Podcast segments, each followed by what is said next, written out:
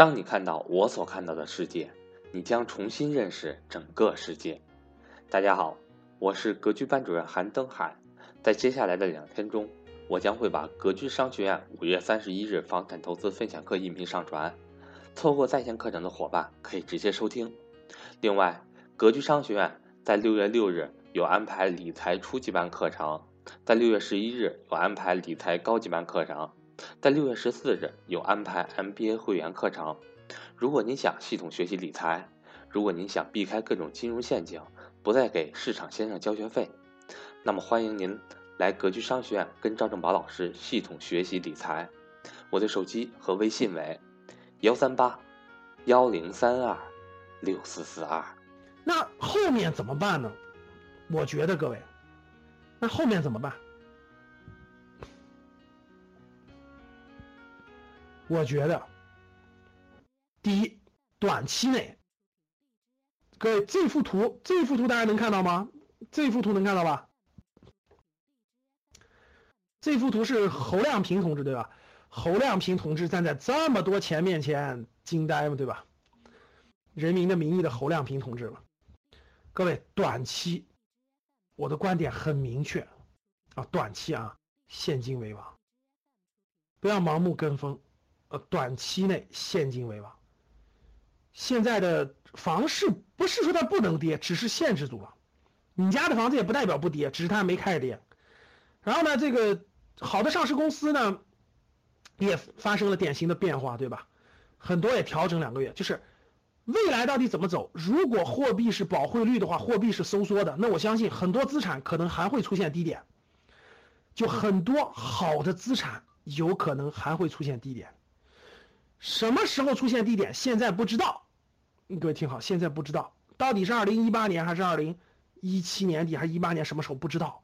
特别是每种资产的它的出现的时间点也是不一样的，有的资产可能是一七年底就出现了，有的资产可能就更早了，有的资产可能要等到一八年、一九年，不知道。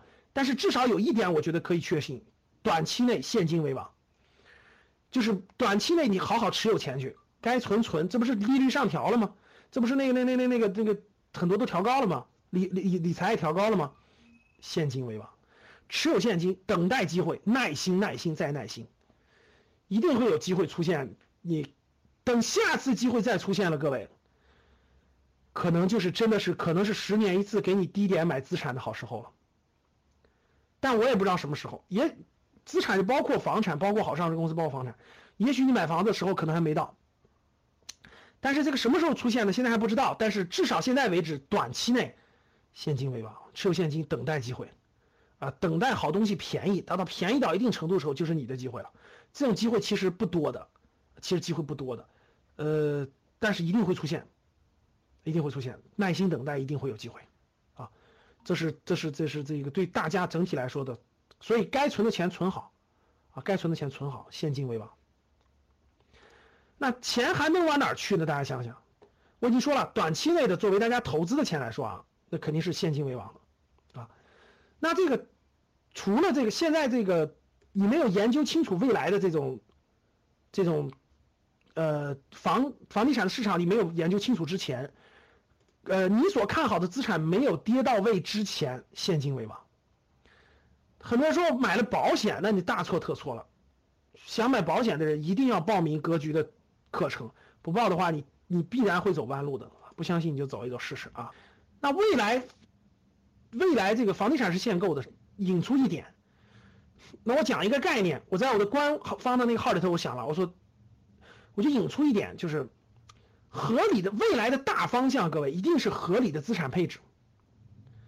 未来的大方向绝对不是单单的炒房子了，这个机会已经过去了。我相信大家有感觉。有的城市确实还比较便宜，可以炒，但你炒不了，就限购了你也买不了。我相信短期也不会放开，我相信短期也不会放开。所以，对于中产家庭来说，我指的是中产家庭啊，对于中产家庭来说，合理的资产配置才是王道。所以我们格局教给大家的是资产配置，不是教给你的说怎么买这个怎么买那个等等。资产配置会了以后，各位你就知道怎么弄了。所以，合理的资产配置才是王道，特别是在未来。甚至有的有的家庭资产达到一定程度，你就得做海外资产配置，你就得做海外资产配置。有的家庭你就不用，有的家庭你就得换掉美元，有的就不用。有的家庭你就得买房子，别看到处限购了，你也得买，因为你没有好的不动产。有的家庭你就不能买房子，你只能买别的资产。有的家庭你就得卖房子，多持有未来只会增加问题。呃，有的家庭你就不能买。所以大家看，合理的资产配置才是王道。那社会上的金融陷阱太多了，各位，房产不能碰了，呃，大量的这个金融陷阱都生活在我们身边，对吧？远离金融陷阱。金融陷阱，大家一定要，你必须知道什么是坑，你才能选对金融资产。如果你都不知道什么地方地方是坑，你掉进去的概率太高了。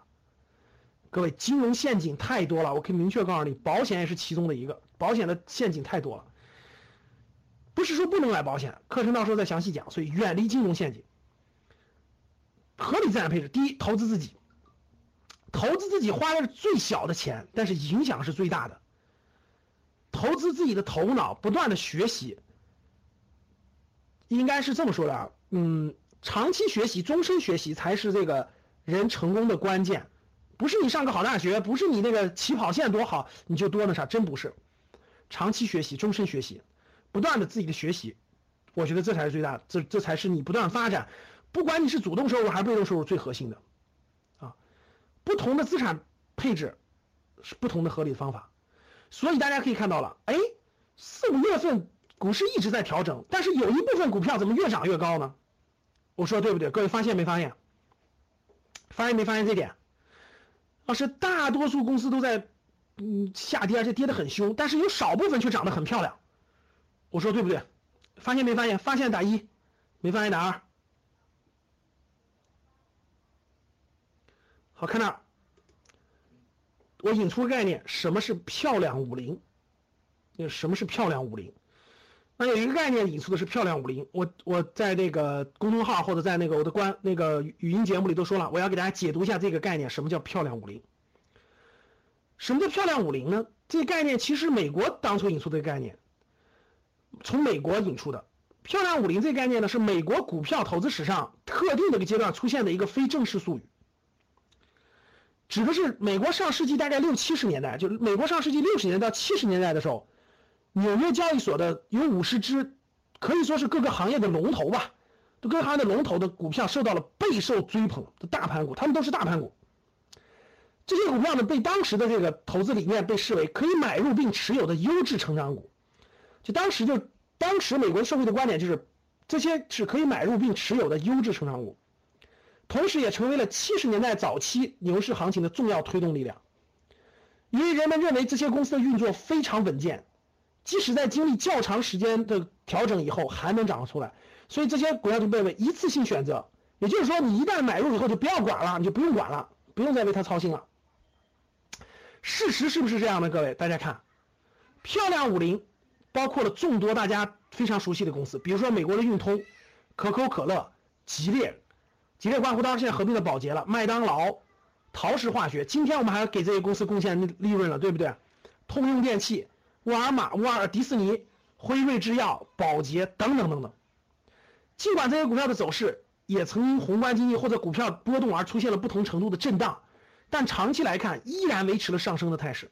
回顾一下四十年来股票走势，四十年来，相信你会惊讶于长期价值投资所带来的丰厚回报。